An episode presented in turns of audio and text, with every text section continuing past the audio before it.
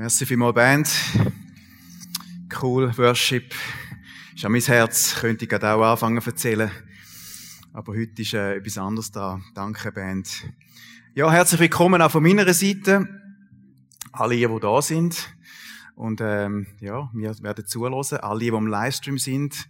Ich begrüße auch meine Eltern, die im Livestream zuhören. Meine Family, meine Frau, meine Kinder. Es ist toll, dass ihr da sind und zu dem Moment mit mir auch teilt.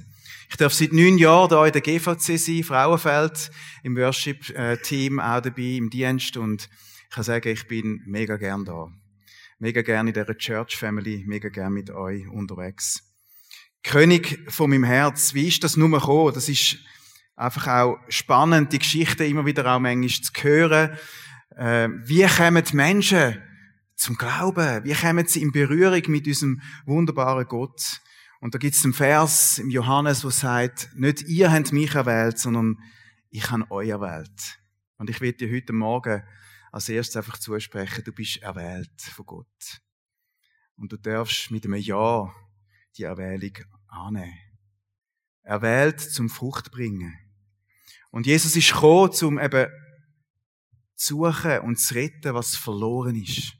Und manchmal sind wir ja auch in unserem Alltag verloren. Ich weiss nicht, wie es dir geht. Wir sind alle in unseren Herausforderungen. Aber Jesus kommt immer wieder und wird näher sein in unserem Alltag. Genau. Als Einstieg möchte ich äh, einen Vers noch einblenden. Der steht im Lukas, wo es heißt, der Geist des Herrn ruht auf mir, weil er mich gesalbt hat. Er hat mich gesandt, Armen die gute Botschaft zu bringen und Gefangenen die Freiheit. Ich soll Blinden sagen, dass sie sehen werden und Zerbrochenen, dass sie frei werden von Schuld. Und das wird ich wie auch heute über den Gottesdienst stellen, dass eben Jesus da ist, um uns sehend machen, dass er gekommen ist zum Verlorene retten, dass er gekommen ist zum Befreien. Und egal, wo du jetzt im Moment stehst, was für Themen du mitbringst, er ist immer mächtiger und größer als das, was jetzt ist. Und das finde ich einfach genial, sonst würde ich gar nicht da vorne stehen. Gottes Gedanke ist Rettung, Befreiung und Heilung. Es ist ein Prozess, wo Gott anfängt und dich wird verändern und verwandeln in sein Bild. Du bist perfekt gemacht durch Gottes Geist, ein Kind Gottes, wenn du mal die Erwählung angenommen hast. Da kann man nichts hinzufügen. Aber unsere Seele, unser Herz, muss immer wieder auch überzeugt werden. Und der eine Weg zu der Überzeugung in unserem Herz zu finden, ist einfach auf Jesus zu schauen. Und da habe ich den zweiten Vers im 2. Korinther 3,18, wo ich auch wird einfach euch noch mitgeben als Einstieg, dass wir alle können mit unverhülltem Angesicht frei einfach in die Herrlichkeit von Gott zu schauen, ihn anzuschauen, ihn in unsere Mitte zu nehmen. Und dass der Blick, die Beziehung zu Jesus Christus mir verwandelt und umgestaltet werden, von Herrlichkeit zu Herrlichkeit durch seinen Geist. Und das ist so mein Wunsch bis als Lebensende, so ein bisschen von Herrlichkeit zu Herrlichkeit verwandelt zu werden. Man sagt dem auch so ein Prozess von der Metamorphose, dass unsere Seele, unser Herz immer mehr dem gleicht, was Jesus für uns tun hat und wer er ist. Du bist schon perfekt durch die Neuschöpfung, aber unser Herz braucht die Veränderung. Und für das möchte ich einfach noch kurz beten. Jesus, ich danke dir, dass du da bist und ich bete, dass unsere Herzen einfach dürfen erleuchtet werden, dass wir dürfen erkennen, was für ein wunderbarer Gott du bist. Dass du ein Gott von der Veränderung bist, dass du ein Gott von der Heilung bist, dass du ein Gott von der Veränderung bist. Und das nichts, was jetzt auch da innen ist, wo, wo sagt, das ist zu klein für dich, das will ich wie auch freisetzen, dass deine Herrlichkeit und deine Macht dürfen am heutigen Morgen auch wirken, auch durch meine Geschichte durch. Ich danke dir von Herzen, dass du jedes Einzelne siehst auf dem Stuhl und dass du etwas hast, wo du möchtest dem Herz weitergeben. Amen. Ich habe äh, meine Geschichte vor etwa vier Wochen am Songwriting Weekend, ich bin so in einer Schule von der Worship Academy, am Ehepaar erzählt, äh, von Biel retour und ähm, sie hatten irgendwann so gestaunt. Für mich ist es wirklich normal gewesen. ich erzähle aus meinem Leben und er gesagt, ja, aber für mich ist die Geschichte nicht so spektakulär. Und wir haben eine Geschichte vom vom Dani und vom Adi gehört. Und ich will dir einfach auch sagen, deine Geschichte ist einzigartig. Jede Geschichte ist wertvoll und soll unseren Gott verherrlichen. Auch du könntest heute oben stehen. Und es würde mich interessieren, was du mit Gott erlebt hast. Genau. Ich hatte eine spezielle Begegnung am Freitag. Meine Geschichte ist in diesem Heftli Vollhei ähm, abbildet oder aufgeschrieben. Da hat es noch verschiedene Lebensgeschichten und das Heftli ist vor etwa 23 Jahren das erste Mal rausgekommen. Und ich bin an ein Grillfest gegangen, nicht einfach so, zum Kollegen. Wir haben uns dort getroffen und äh, da begrüßt mich einer und sagt, hey, ich bin der Patrick. Und zuerst, was er sagt, ist, du bist doch der aus dem Heftli Vollhei. Ich denke, okay, ja. Ja, oh, das bin ich, ja. Ich habe dort dann auch meine Geschichte drin. Und sagt er, weißt du, dass du die Geschichte und du deine Geschichte aus dem Heftli ich zum Glauben gekommen bin.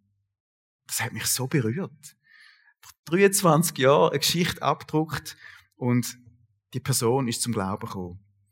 Und ich bin total überwältigt und schon beschenkt für den heutigen Sonntag, um meine Geschichte einfach nochmal zu erzählen, dass äh, eine Person einfach durch, durch die Geschichte hat dürfen zum Glauben kommen. Jetzt bin ich knapp 50 und ich habe gemerkt, ich habe schon viel mit Gott erlebt. Ich könnte viel erzählen. Nicht nur ich allein, sondern auch Geschichte allein, meine Frau und ich, wo wir mit Gott erlebt haben, mit meinen Kindern. Ja, und äh, habe dann aber gedacht, ja, ich fange mal ganz von vorne an. So aus der Geschichte raus, dass, äh, wo, wo bin ich aufgewachsen und was ist so alles passiert in meinem Leben. Und ich möchte an dieser Stelle einfach an meine Eltern Danke sagen. Sie ehren auch mit dem, ähm, ja, für den Weg, wo sie mit mir gegangen sind. Und alles, was ich jetzt auch wird erzählen, ist, unsere Geschichte ist versöhnt. Und da bin ich sehr dankbar. Also wir haben nichts, wo wir einander nachtragen oder böse sind aufeinander. Aber es wird so das eine oder andere vielleicht geben, wo ihr denkt, ja, das ist nicht so einfach gewesen. Aber ich bin meinen Eltern extrem dankbar für ihre Treue und für ihre Liebe. Und heute Nachmittag, das ist ja so Gott eingefädelt, werden wir ein Familienfest haben, wo alle meine Geschwister auch werden dabei sein. Genau. Ich bin äh, in Sulgen aufgewachsen, Kanton Thurgau. Wir haben dort, äh, mein Vater hat das äh, Mofa und Velo und Motorradgeschäft gehabt. Ich bin da nicht in einer christlichen Familie aufgewachsen. Und ich habe viel äh, schöne Freiheiten gehabt. Zum Beispiel so die ersten BMX, die aufgekommen sind, habe ich dürfen fahren, äh, Töffli fahren, 125er fahren. Da sagen meine Kinder immer, Papi, erzähl die Geschichte nochmal. Als ich es dann mal meinem Vater erzählt habe, hat er gesagt, was, das hast du alles gemacht? Wir sind eine Patchwork-Family. Also mein Vater, ich sage ihm nicht Stiefvater, das ist mein Vater, aber er ist eigentlich nicht mein richtiger Vater in dem Sinn, mein Erzeuger. Ich habe meinen Erzeuger nicht kennt Also meine Mutter hat mich in die Beziehung mit gebracht und mein Vater, ich sage ihm so, ähm, hat auch zwei Kinder mit gebracht, nämlich meine Schwester und mein Bruder. Und dann sind sie zusammengekommen und es hat einmal ein Kind gegeben. Das ist mein Bruder. Also drei Brüder, also zwei Brüder, ich, meine Schwester. Und meine zwei Brüder und ich sind in Sulgen äh, aufgewachsen. Wir sind drei Jungs gewesen. Und meine Schwester, die ich heute treffe, an dem Familienfest, ähm, ist bei ihrer Mutter gewesen. Und manchmal, wenn ich einmal aus meinem Leben erzählt habe, habe ich immer müssen so fast eine Aufstellung machen. Weißt, da ist meine Mutter gewesen und die hat mich mitgebracht. Das war manchmal nicht so einfach gewesen. Aber wir sind so richtige patched, patched Family. In dieser Zeit, wo ich in Sulga bin und dort aufgewachsen bin, in dem, mit dem Geschäft, habe ich irgendwann gemerkt, ja, das Thema Alkohol ist bei uns, ja, hat irgendwo einen Stellenwert. Mein Vater hat Alkoholproblem, Alkoholproblem gehabt, viel Stress auch mit dem Geschäft, obwohl ich viel Freiheiten hatte. Und wir haben irgendwie nicht gelernt, gewisse Konflikte zu lösen oder über das zu reden. Und manchmal ist das nicht so einfach gewesen und das hat mich geprägt, bis in die heutige Zeit zu lernen, Konflikte zu lösen. Und eine Zeit war auch, dass, dass manchmal so meine Mutter gesagt hat, ja, kauf dem Vater kein Alkohol. Und wenn ich zum Vater gegangen bin, hat er gesagt, ja, geh mir noch etwas posten. Und ich habe gemerkt, manchmal war es so ein Zerriss gewesen. Zu wem gehöre ich? Und ich hast ja niemand enttäuschen Das sind so Prägungen gewesen, die ich äh, in meinem Leben hatte. Meine Mutter hat mich auch früher aufgeklärt und gesagt, lass mal, äh, das ist nicht dein Erzeuger. Ähm, ja, du hast einen anderen Vater. Und ich habe irgendwie gemerkt, ich bin, glaube ich, auch nicht so planen gewesen, das hat sie mir gesagt. Aber ich habe das gar nicht so dramatisch gefunden. Meine Eltern haben mich einfach voll angenommen. Mein Vater hat mich voll angenommen, akzeptiert. Und trotzdem hat es tief in meinem Inneren auch einfach essentielle Fragen gegeben. Fragen, wo du dir vielleicht auch stellst und du kannst die mal einblenden. Die Frage von der Orientierung, hey, wer führt mich in meinem Leben? Die Frage von der Identität, wer bin ich denn eigentlich? Die Frage vom Sinn, wozu lebe ich? Und die Frage von der Zuwendung, und das ist sicher eine Hauptfrage, wer liebt mich eigentlich? Und die Frage, egal ob du jetzt gläubig bist oder nicht, die hat jeder Mensch in sich hinein. Es ist eine tiefe Sehnsucht nach Antworten auf die Frage. Und man kann das ganz unterschiedlich beantworten und unterschiedlich fühlen. Aber aus dem heraus entstehen oft auch Lügen, Glaubenssätze, Festlegungen. Aber wenn Gott in dein Leben kommt, ist Veränderung möglich. Nicht nur Veränderung, sondern eben eine Heilung. Und ich werde das wieder ein bisschen am Anfang stellen.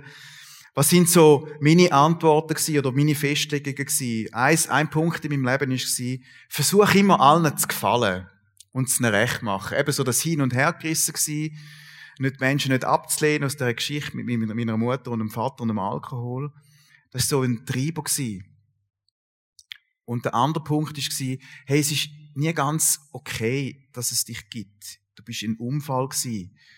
Und das ist irgendwie tief in mir gewesen.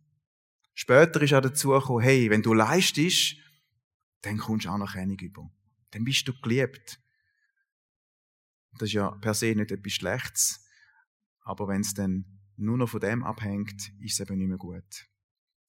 Mit circa elf eben haben meine Eltern sich für ein Leben mit Jesus entschieden. Und plötzlich ist etwas Neues reingekommen. Halleluja. Und äh, all die, vielleicht gibt es jemanden, der Kind Geschichten erzählt. Ich bin so äh, als junger Bub äh, in Sulgen zu einer Familie gegangen und die hat mir biblische Geschichten erzählt und ich, ich denke heute noch gerne an das. Es ist ein Samen, wo so Menschen säen. Und auch meine Eltern sind einfach zum Glauben gekommen, weil andere Menschen von Jesus erzählt haben, wie sie sie eingeladen haben. Mit dieser schwierigen Geschichte, die mein Vater und meine Mutter mitgebracht haben. Und ab dann war wie klar gewesen, wir gehen in die FG Sulgen. Wir gehen in die Gemeinde, ich bin in die Jungschar gegangen. Und mit zwölf habe ich mich für ein Leben mit Jesus entschieden. Ihm nachzufolgen. So ganz persönlich für mich. Aber die Glaubenssätze, die Herzensüberzeugungen von denen, die ich vorher geredet habe, die Gedanken und Gefühle, haben immer mehr angefangen, mich zu prägen. Vor allem mein Handeln. Und so habe ich angefangen, wie ein Doppelleben führen. Die Gemeinde, strahlend, ja, da bin ich dabei. Und in der Schule heimlich rauchen, Seich machen. Plötzlich so ein doppelbödiges Leben. Ein großer Bruch ist dann passiert, äh, wo mein Vater sein Geschäft aufgegeben hat und wir auf Hagenbuch gezügelt sind, oben auf Frauenfeld. Wir haben alle Ja gesagt zu dem Umzug. Und ich bin froh, für meinen Vater auch hat er den, den Schritt gemacht, das Geschäft verkauft, er hat einen Entzug gemacht, er ist frei geworden vom Alkohol, einen neuen Job angefangen. Es ist eine sehr gute Entscheidung gewesen. Aber in dieser Zeit von 16 hat wie auch ein Bruch stattgefunden, dass ich meine Freunde verloren habe, einen gewissen Halt verloren habe in Sulgen. Ich bin einmal mit dem Töffli noch hin und her gefräset, von Hagenbuch auf Sulgen. Äh, und irgendwann habe ich gemerkt, ja, das, das kann ich nicht mehr aufrechterhalten. Ich habe versucht, Anschluss zu finden in einer Kille, äh, auch da in Frauenfeld, und es hat irgendwie einfach nicht gematcht, es hat nicht funktioniert. Ich habe keinen Anschluss gefunden. Und so habe ich gesucht Zu wem gehöre ich? Wer liebt mich? Wer nimmt mich an? Ähm, an die Peers natürlich, als Junge. Wo kann ich cool ankommen? Wo kann ich auch ein bisschen scheinen? Und so habe ich einen Kollegen aus dem Dorf kennengelernt. In der Berufsschule habe ich jemanden kennengelernt und der hat auch gekifft, Cannabis konsumiert. Und so habe ich dann angefangen auch so die ersten Joints rauchen. Mal konsumieren, mal probieren, ein gutes Gefühl bekommen. Und Drogen geben einem immer etwas. Da kommst du etwas über. Ich habe das nicht einfach gemacht, weil es keinen ähm, Benefit gegeben hat, sondern ein gutes Gefühl. Und ich habe das Gefühl gehabt, ich bin, ich bin richtig gut. Ich bin dann mit einem Kollegen, bei dem bin ich am Grillfest gewesen, übrigens, am Freitag. Einmal in Kishona, hat dort noch ein bisschen jungsche Arbeit gemacht und dann haben wir Jungsche gemacht. Und nach der Jungsche sind wir ähm, im Park und haben eins zusammen gekifft. Auch er ist auf die Drogenschiene gekommen. Und wir müssen heute einmal noch lachen auf dem Weg, wo wir, wo wir zusammen gegangen sind, so ein bisschen heimlich nachher noch kiffen. Und irgendwann habe ich gemerkt, hey, ich kann das Doppelleben jetzt nicht mehr aufrechterhalten. Und habe mich entschieden, ohne Gott zu leben. Zu kiffen. Ich bin ein guter Kiffer gewesen. Mich hat man nicht so schnell unter den Tisch geraucht. Probleme die Hai sind aber immer größer geworden. Ich habe gemerkt, mh, hm, das ist irgendwie, die haben eine andere Einstellung. Ich habe das Kiffen auch immer verteidigt und gesagt, die anderen trinken das Bier, ich rauche mein Joint. Das ist doch nicht so schlimm, Mami. Was ist denn? Genau. Die Probleme sind so groß geworden, dass ich irgendwann mich entscheiden musste, ob ich noch will die Hai wohnen oder nicht. Und ich hatte eine Freundin gehabt, die hat ihre Lehre abgeschlossen und so habe ich mit 19 entschieden und gesagt, hey, ich ziehe von die aus, das muss ich nicht mehr haben. Die Probleme und immer wieder das hinterfragt werden, das ist schwierig. Und so bin ich dann mit ihr, ja, mit 19 auf Winterthur gezügelt. Ich habe dann auch angefangen, punktuell harte Drogen zu konsumieren, Heroin, Kokain, LSD und habe meine Lehre aber als Spengler Sanitär können abschliessen.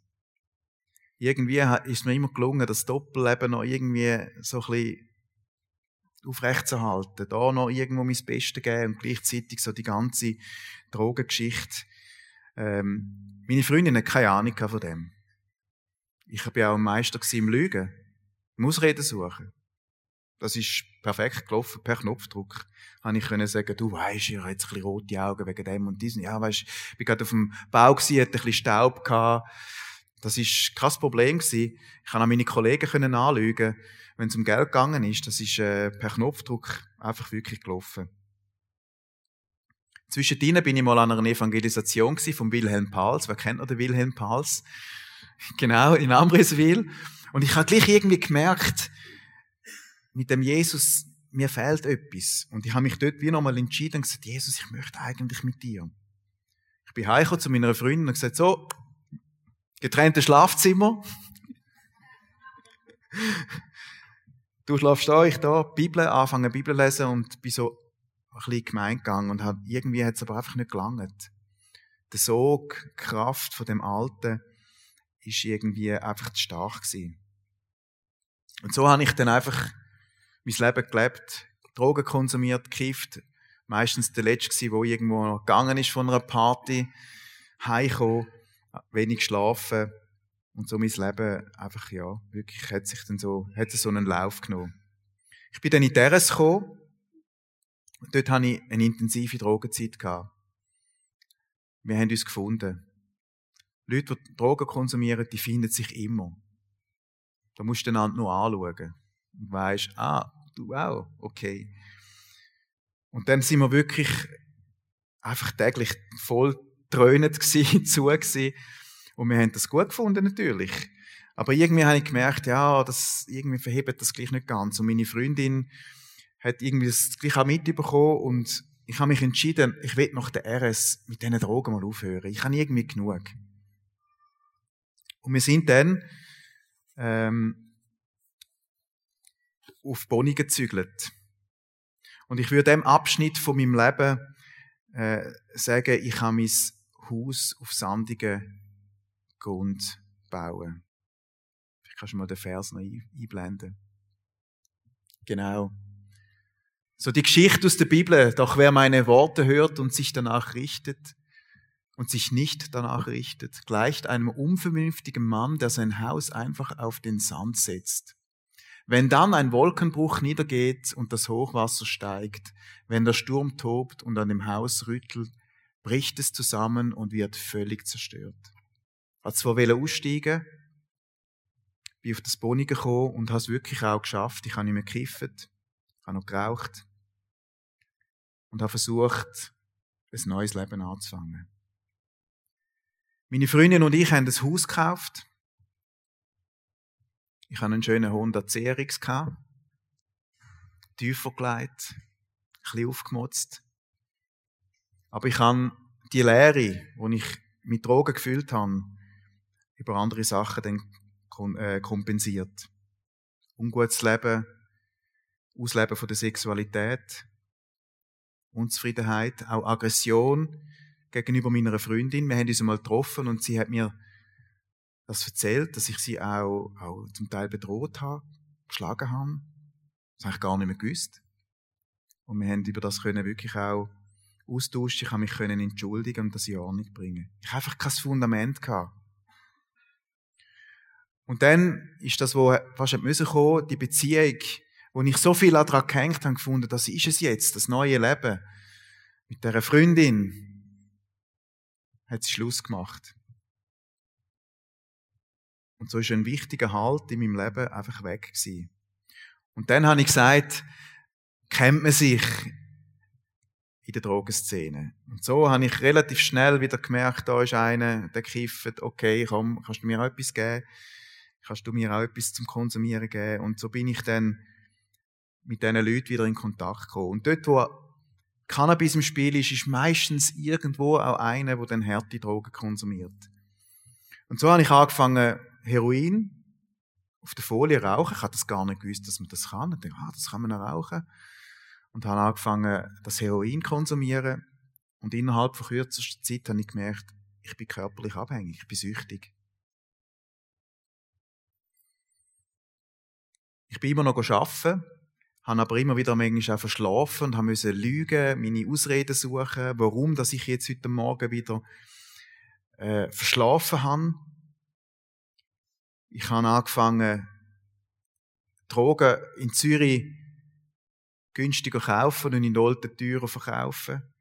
Wir sind dort, äh, haben einen Dealer mitgenommen, wir sind dort in Zürich gewesen, Retto gefahren und zwürrenlos beim Fressbalken haben sie mal gross Razzia gemacht alle Autos rausgenommen. Wir mit dem 100 CRX raus und denkt, jetzt ist es gelaufen. Spürhund dort gewesen. Also wirklich, ich denke, jetzt, gehst du ins Gefängnis. Hey, das ist, das ist gelaufen. Da habe ich den Ausweis gezeigt. Der Dealer musste aussteigen und hat auch seinen Ausweis oder seine äh, Angaben müssen geben. Und plötzlich steigt er ein und sagt, wir können weiterfahren. Der Polizist winkt uns so weiter. Im Handschuhfach 5 Gramm Heroin und 5 Gramm Kokain. Es ist verjährt, kann das jetzt sagen. Aber einfach ja, äh, mega Bewahrung in dem Sinn. Ich hätte nicht gewusst, wo mein Leben heute enden würde, wenn ich, wenn ich im Gefängnis geendet wäre. Und so sind wir dann auf der Solte, haben dort wieder Stoff verkauft. Ähm, und das habe ich ein paar Mal gemacht. Am Morgen bin ich auch auf, also am Sonntagabend bin ich auf Zürich, habe Drogen gekauft, habe konsumiert und auf dem Retterweg habe ich gemerkt, jetzt wäre ich langsam müde, ich schlafe jetzt ein und bin auf den Parkplatz gefahren, habe dort gehalten, noch meine Drogenutensilien versteckt und habe geschlafen. Montagmorgen, es war etwa sieben, klopft es an die Autoscheibe, freundlicher Herr in Uniform. Guten Morgen, Kantonspolizei Aargau, können Sie mal bitte aussteigen? Ausweis müssen zeigen, dann haben sie mein Auto untersucht. Aber ich habe bessere Verstecke ich habe die Drogen gut versteckt, zum Glück. Ja. Genau. Und so habe ich, bin ich an dem Parkplatz gewesen, wo die Polizisten gegangen sind und ich habe gemerkt, jetzt muss ich mich entscheiden. Entweder gehe ich ins Geschäft, lüge meinen Chef wieder an, warum ich verschlafen habe, oder ich gehe auf Gas. Ich gehe nicht mehr arbeiten. Und ich habe mich für Gasse entschieden und gesagt, so, jetzt ist fertig, ich halte das auch nicht mehr aus. Und ab dem Moment bin ich eigentlich nur in der Drogenszene tätig gewesen. Ein Auto sollte man einen Service machen, damit es weiterläuft. Und so ist es dann gekommen, dass mein schöner Honda CRX einfach nicht mehr gelaufen ist. Und ich bin dem Alten gsi. Dort zumal ist noch die, die offene Drogenszene, äh, Letten in Zürich und auch in Olten hinter äh, den Gleis. Und ich bin dort rumgehängt. Wir hatten Waldhütten gehabt, haben dort in diesen Hütten geschlafen. Ich bin in Notschlafstelle gsi oder manchmal auch im Keller unten und ähm, habe dort versucht, einfach meinen Stoff zu organisieren. Und ich bin am Morgen auf die Gasse gekommen und ich weiß noch gut, ich hatte 20 Franken in meinem Portemonnaie gehabt. Und dann sagt der Dealer, los, der Stoff, den ich kann, den kannst du nicht rauchen, den kannst du nur spritzen. Ich hätte mir nie, ich hätte es nie in Erwägung gezogen, mir mal irgendeinen Schuss zu geben. Aber ich bin auf dem Aff. Also Aff heisst, wenn der Körper reagiert und auf Entzugserscheinungen kommst. Und ich gewusst, ich brauche jetzt Stoff. Und dann habe ich angefangen, mir Drogen selber zu spritzen. Und äh, habe dann gemerkt, ich brauche weniger.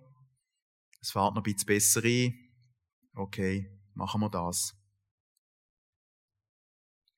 Und dann ist etwas ganz Spezielles passiert. Ähm, aus der Gemeinde in Frauenfeld haben sie eine Gebetsgruppe gestartet für mich. Sie haben für mich gebetet. Meine Eltern haben nicht mehr gewusst, etwa ein halbes Jahr lang, wo ich bin, ob ich überhaupt noch lebe. Sie sind mich einmal suchen gekommen. Ich weiß noch. Ich bin davon gerannt. Ich kann nicht wollen, dass sie mich so sehen.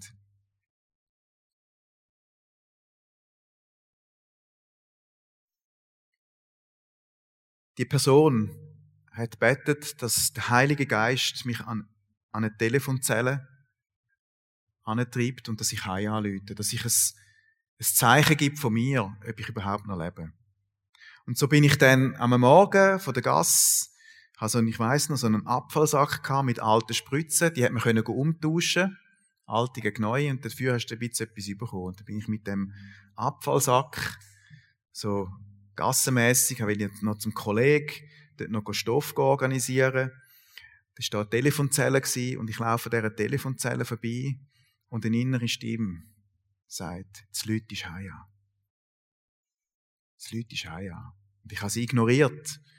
Ich dachte, nein, es kommen jetzt die Leute sicher nicht heia. Ich bin zu einem Kollegen gegangen, der war nicht die gewesen. Geläutet, wieder retour. Laufe an der gleichen Telefonzelle vorbei und auch dort wieder die Stimme. Jetzt Leute ist heia. Und ich habe richtig gemerkt, es drängt mich etwas. Und ich habe auch gemerkt, ich komme nicht mehr weiter. Ich bin wirklich am Tiefpunkt von meinem Leben angekommen. Und dann habe ich so den Gedanken gehabt, ja, ich habe gar kein Geld. Und wieder so eine Stimme gesagt, frag die Frau dort. Ist eine Frau dort gewesen. Und gesagt, Grüezi, können Sie mir bitte zwei Franken auslehnen? Ähm, ich sollte telefonieren, Sie müssen keine Angst haben vor mir. ich habe so ein bisschen wirklich verfilzte lange Haare gehabt. Und äh, sie hat mir dann das Geld gegeben und ich bin in die Telefonzelle rein und habe meine Eltern angerufen. Und ähm, meine Mutter hat das Telefon oder mein Vater, ich weiß es nicht mehr genau, haben abgenommen und gesagt, da, ich bin's, Etienne. Und sie sind ins Auto geguckt und sie mich geholt am Bahnhof. Sie sind gerade Ferien gehabt, sie sind nicht weggegangen sind gerade da gewesen. In zwei Stunden. Und man muss sich jetzt vorstellen, mein Vater hat bei der Justiz geschafft, äh, im Strafvollzug. Und ich bin dort und zuerst, wenn ich ihm sage oder ihnen sage, ich komme schon mit, aber zuerst muss ich etwas haben. Ihr müsst mit mir auf Gas, ich brauche Stoff. Und so sind meine Eltern auf Gas gefahren. Mein Vater hat mir Geld in die Hand gedruckt. Ich bin etwas konsumieren. Und nachher bin ich mit ihnen heimgefahren. Das erste, was mein Vater gemacht hat, ist, er mich zum Arzt gebracht. Ich habe dort Methadon bekommen und bin dann daheim gewesen. Sie haben mich einfach aufgenommen. Dann konnte ich zum Coiffeur, bisschen Kleider bekommen. Sie haben sich einfach um mich gekümmert und das war mega schön. Gewesen. Ich habe dann gesagt, für mich, der erste Ort, wo ich den Entzug machen kann, dort gegangen. Und dann habe ich so eine Liste bekommen vom Arzt. Klinik sowieso, da, Herren und so. Und dann habe ich dort angerufen und gesagt, sie läuten sie morgen wieder an. Im Moment ist nichts frei und man will ein bisschen sehen, ob sie motiviert sind, einen Entzug überhaupt zu machen. Und wie tun habe ich gesehen, christliche Entzugsstation Bet Shalom. Dachte okay, ja, eigentlich will ich nicht dorthin. Aber es ist nicht, nicht anders frei gewesen. Und dann habe ich dort angerufen. Und hat gesagt, ja, kommen Sie vorbei zum Gespräch. Können Sie da hin? Sind wir ins Gespräch gegangen. Mein Vater hat mich dort angefahren und ich habe mein Eintrittsdatum einen Tag später gehabt. Und ich habe meinen Eltern gesagt, der erste Ort, wo ich herkomme, dort gehe ich den Zug machen. Da habe ich mein Wort gehalten. Ich bin dort in den Zug und früher ist der warme Entzug, also mit Tabletten ist das noch nicht so etabliert gewesen und ich habe dann einen kalten Entzug gemacht. Das heißt, du trittst dort ein und bei christlich hast du auch alles, was dich an die Gasse erinnert, Liebli und so, ist alles abgegeben. genau, und ähm, dann bist du einfach dort gewesen und hat es so, jetzt geht's dann los. Irgendwann vermisst du dann die Drogen, oder? Und der Körper hat angefangen zu reagieren, es wird schlecht. Und ich habe so immer wieder so wie Ameisen in den Händen und in den Füßen gehabt.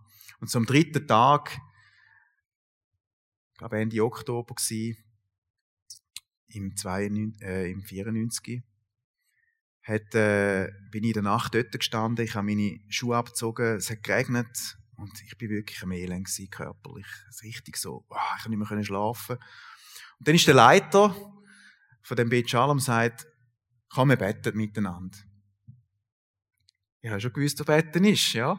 Ich sage, okay, ja, wenn es nicht nützt, dann Schatz nicht. Und er ist schon mit mir in das Stübli geguckt, dort in dem Bet Shalom hat das Tischli da gewesen, er ist da geguckt, ich bin da geguckt, die Bibel aufgeschlagen, Psalm 1, laut gelesen und einfach anfangen zu beten. Und ich habe gemerkt, der Mann hat so eine tiefe, intime Beziehung mit dem Gott.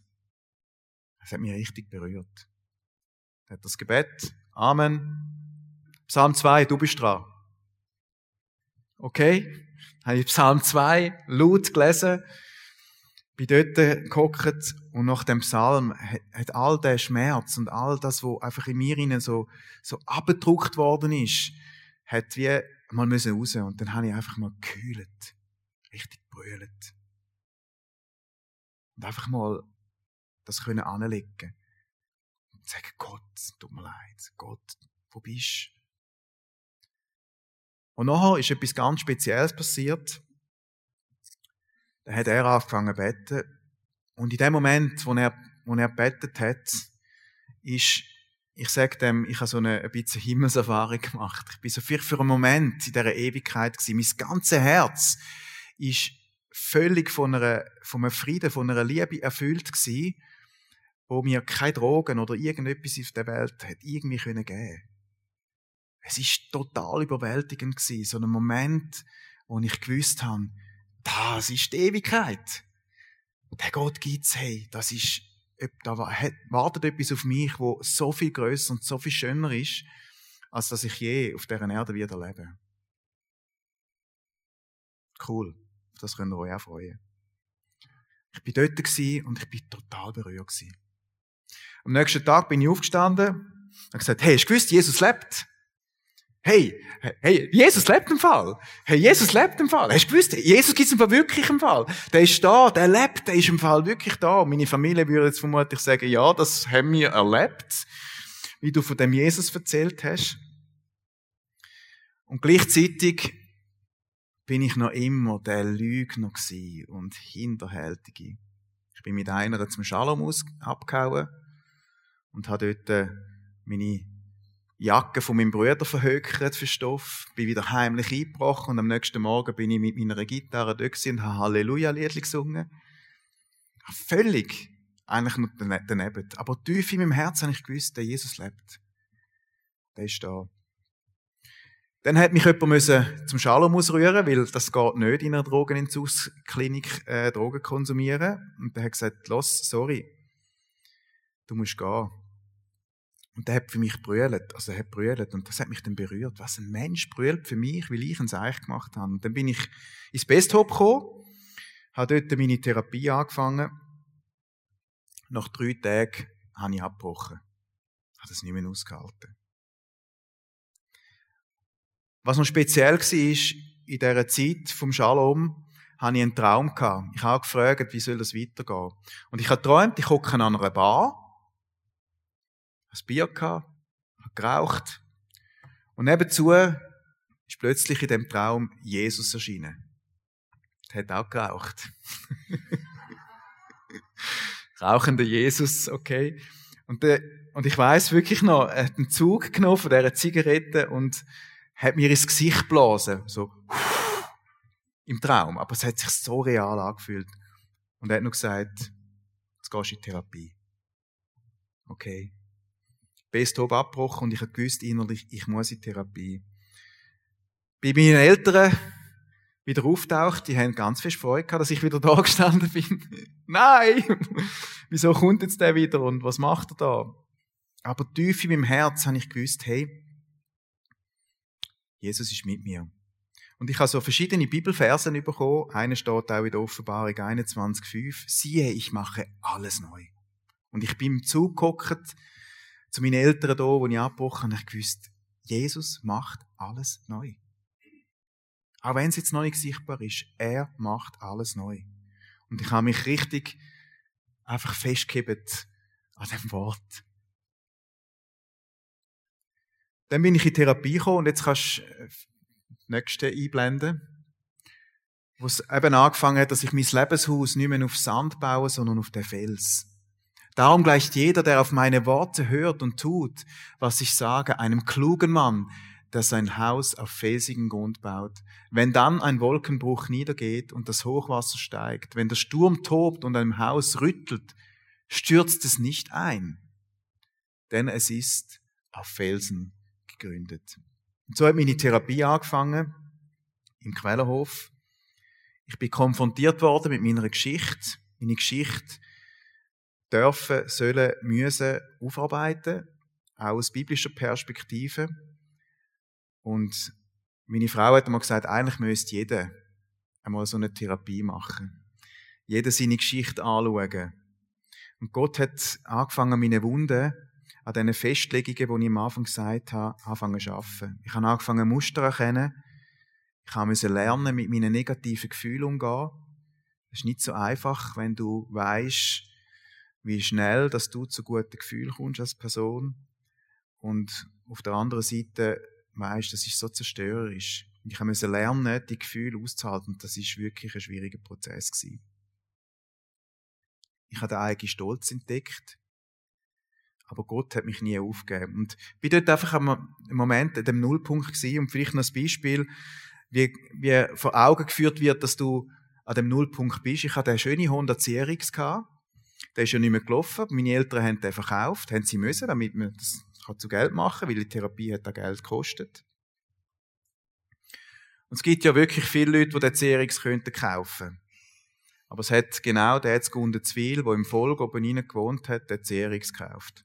Und ich bin in der Therapie in einem Büssli, wo angeschrieben ist, Quellenhof Stiftung, stationäre Suchtherapie. Und ich bin jeden Tag an meinem CRX vorbeigefahren.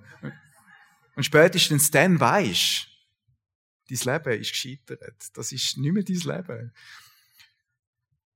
Ja, Gott hat schon einen speziellen, speziellen Weg, um das aufzuzeigen. Aber eben, das ist ähm, der Punkt gewesen. Bau nicht dein Leben auf den Zehrungs auf, sondern auf Gott. Ja, ich bin anderthalb Jahre in dieser Therapie und du bist mit Menschen zusammen, wo du nicht, dir nicht aussuchst. Also wenn wir jetzt würden sagen, wir machen einmal zehn Leute miteinander ab morgen WG und anderthalb Jahre sind wir miteinander unterwegs, da lernst du dann kennen. Aber du lernst auch dich kennen, ich kann das sagen. Es war eine gute Zeit, eine schwierige Zeit. Und der Vers hat Gott mir auch immer wieder gesagt, hey, der Herr ist nahe denen, die zerbrochenen Herzen sind und er hilft denen, die zerschlagenen Geistes sind. Gott lädt uns nicht hängen, wenn es Lebensumstände sind, wo es dir schlecht geht. Erde gehört uns Menschen. Wir entscheiden. Ihm gehört der Himmel. Aber er ist unserem Leid, unserer Not, auch wenn es dir gut geht, er ist uns näher. Er lässt die zerbrochenen Menschen nicht einfach sich selber überlassen. Wenn wir das wollen, es braucht unsere Entscheidung. Ich habe immer eine Liste geführt, wo Gott geredet hat. Und ich weiß noch, ich bin in dieser Therapie gewesen und es ist mir wirklich nicht gut gegangen. Ich habe brüllt, negative Gefühle gehabt. Und ich habe eine Jahreslosung bekommen, wo es dann geheißen hat, ich tilge deine Missetat wie den Nebel. Und ich bin so gelaufen und es hat wirklich so Nebel gehabt, eine Wolke. Und dann ist mir der Vers in den Sinn gekommen, in dem Augenblick ist der Nebel verschwunden und ich habe einen freien Himmel gehabt. Und ich habe einfach immer das Zeichen gehabt, weil ich gewusst habe, Gott ist da. Er lässt mich nicht hängen. Er ermutigt mich, auf dem Weg weiterzugehen. Ich habe gelernt, mit Gott unterwegs zu sein. Mein letzter Gedanke war immer, danke, Vater im Himmel, bist du da. Mein erster Gedanke war, danke, Vater im Himmel, bist du da. Und das mache ich ja heute noch. Das empfehle ich euch. Nehmt euch Zeit, die letzten 15 Minuten, bevor ihr ins Bett geht, nachzudenken, Herr, was hast du? Du heute, ihm zu danken und am Morgen, wenn er aufsteht, ihn schon wieder mitzunehmen. Das ist ein Training. Ja, auf jeden Fall, ich habe eine super Zeit nachher gehabt. Ich habe mich mit meinen Eltern versöhnen, mit meinem Vater eine geniale Zeit gehabt. Wir haben, Gott hat unsere Herzen so zusammengeführt und ich bin so mega dankbar, was er auch aus unserer Beziehung gemacht hat. Ich habe angefangen Velo fahren, er ist auch Velo gefahren, wir sind zusammen auf Rundfahrten. Es ist so wie ein Heilungsprozess gewesen, wo ich nochmal einfach eine Vaterliebe gespürt habe und bekommen habe, was es vorher nicht gegeben hat. Ich habe gesagt, ich habe meinen Erzeuger nicht kennt. Ich bin ein Unfall gewesen und ich konnte mich aus Gottes Sicht neu bewerten. Und mein Erzeuger, der heißt Peter. Er lebt nicht mehr. Ja, er hat sein Leben aufs Sand bauen. Kann man so sagen. Er ist nie da gewesen an meinem Geburtstag und irgendwie in dieser Therapiezeit habe ich auch einen Hass gehabt. Eine Wut auf ihn. Ich habe das mal zulassen. Warum ist er nicht da gewesen? Was ist mir eigentlich auch alles ein bisschen geraubt worden? Und ich kann einen Vergebungsprozess durchmachen und Vergebung können aussprechen. Und der Höhepunkt von dem Heilungsprozess war, dass ich mit 35 ihm einmal und das einzige Mal begegnet, äh, begegnet bin. Das hat Gott eingefädelt. Also der Peter, sein Bruder, ist mein Götti und der ist 50 geworden. Mein Gott, ich bin auch 50 geworden. Ui. Und er hat das festgemacht und hat den Peter eingeladen. Und er hat mir das gesagt. Er hat gesagt, du bist auch eingeladen. Ich will dir das noch sagen, er kommt. Und er hat gesagt, sag ihm bitte ja nicht, sonst könnt ihr ja noch absagen. Ich habe einfach ein Bitte. Ich möchte früher noch dort sein. Und ich bin gegangen, bin früher noch dort gewesen. Und dann hockst du so in dem Saal oder in der, in Schür ist es gewesen, und du wartest und denkst, wann kommt er? Wie sieht er aus? Und dann ist etwas mega Spezielles passiert. Also, sein Vater Peter, also mein Großvater, als er gekommen ist, hat ihn genommen an der Hand, hat ihn zu mir hergeführt, gesagt, ich muss dir jemanden vorstellen. Das ist Etienne, dein Sohn. So ist er da gestanden. Und ich habe ihm die Hand genommen und gesagt, ich bin Etienne. Und ich habe so eine tiefe Liebe gespürt. Kein Hass mehr, kein Unfrieden mehr. Und ich habe gewusst, Vergebung verhebt. Vergebung verhebt. Ja, es ist die einzige Begegnung mit dem Peter. Wir hatten nachher noch ein bisschen Kontakt gehabt. Aber es ist eigentlich gleich weitergegangen. Kein Geburtstagskärtchen, kein Treffen mehr. Aber das ist gar nicht mehr so wichtig gewesen, weil es ist sein Leben gewesen, seine Entscheidungen. Ich habe meinen Vater gefunden im Himmel und ich bin versöhnt gewesen. Als ich zur Therapie austreten bin, so mir langsam so ins Finale dann, kannst du mal den Vers weitergehen, ist das mir immer wichtig geworden, mehr als alles andere Behüte dein Herz, denn aus ihm strömt das Leben. Es ist ein lebenslanger Prozess, auf unser Herz Acht zu geben. Auf unsere Gedanken. Was für Muster laufen da ab? Was gibt's für Gefühle? Und ich habe das immer wieder predigt und habe nicht gemerkt, wenn ich innerlich einen Weg verloren, verliere oder ja, einen Weg, den ich mal eingeschlagen habe, nicht mehr auf dem Kurs bin. Ich habe angefangen durch Sport zu kompensieren. Ich habe plötzlich immer gesagt, das ist mein Dienst, den ich da mache im Quellenhof. Ich habe dann in der Suchtherapie geschafft und habe aus eigener Kraft vieles realisieren. Und Sport sieht immer gut aus, oder? Du bist Top 10 Marathonläufer von der Schweiz, alle haben gejubelt. Aber innerlich ist es zum Götz geworden. 2014 hatte ich ein Burnout. Und die ähnlichen Lebensmuster haben, angefangen, haben wieder angefangen zu greifen, um uns zu dem zu kommen. Und ich habe wieder lernen, Verantwortung übernehmen, musste sagen, ich bin kein Opfer von diesen Umständen, sondern ich bin verantwortlich. Und mein Gott hilft mir jetzt, da wieder aufzuräumen in meinem Herz. Unsere Seele, unser Herz ist nicht dazu geschaffen, allein zu sein. Das flattert immer mal ein bisschen um, kennt ihr vielleicht auch.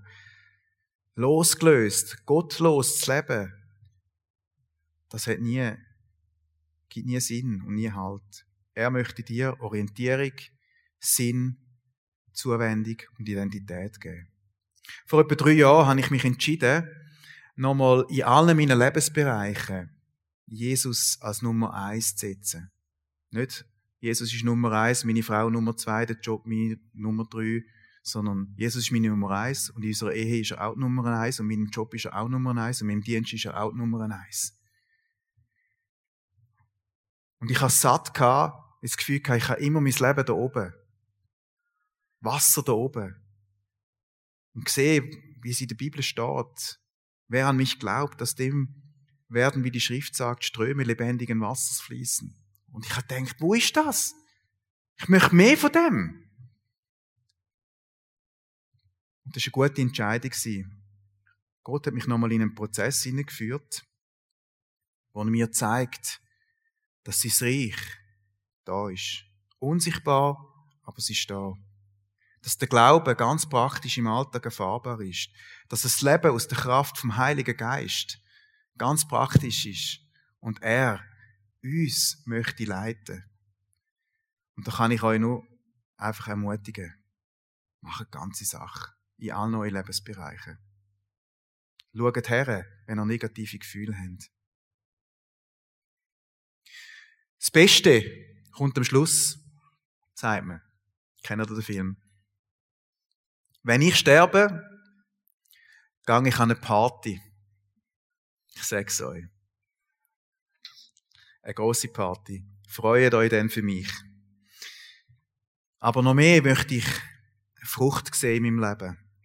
Ich möchte noch mehr sehen, wie Menschen durch Gottes Kraft in ihrem Leben gesehend, erleben, frei werden, wie das Training im Geist, die Jüngerschaft. Ich würde am liebsten mit euch starten morgen.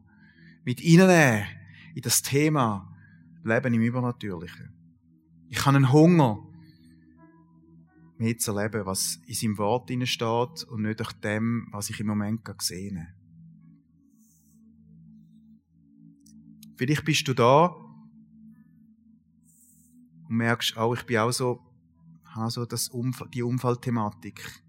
Ich kämpfe mit Minderwertigkeit. Vielleicht hast du auch eine schwierige Geschichte. Ein Vater oder eine andere Person dich verletzt hat, die Unrecht tun hat. Vielleicht bist du betroffen als Vater, als Mutter, der einen Sohn oder eine Tochter hat, der auf Abwägen geraten ist. Vielleicht steckst du selber in einer Sucht oder in toxischem Verhalten, unguten Verhaltensmuster, hast Wutanfälle, bist neidisch, willst immer mehr haben. Vielleicht bist du da und hast Jesus noch nie eingeladen in dein Leben. Oder hast du nicht als deine Nummer eins gesetzt? Dann möchte ich dir sagen, Jesus ist gekommen zum Befreien, zum Heilen, zum Wiederherstellen. Ich will dich einladen zum Gebet, fürs Gebetsteam. Ich bin auch da vorne. Vielleicht kennst du auch eine gute Person, die dir näher ist. Steig in einen Prozess mit Jesus. Er ist der beste Seelsorger. Ist ja gut, Psychotherapie und Medikamente zu haben, können nicht gegen das. Aber nimm den Jesus mit. Deinem Herz. Gang nie allein deine Seele, ohne den Heiligen Geist.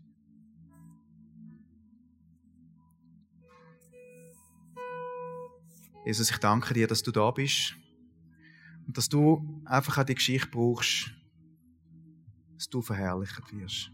Und ich danke dir, dass du Geschichten siehst von diesen Menschen, die jetzt da sind. Ich danke dir, dass du einfach wirkst jetzt in dem Moment vom Worship. Dass unsere Herzen dürfen offen sein.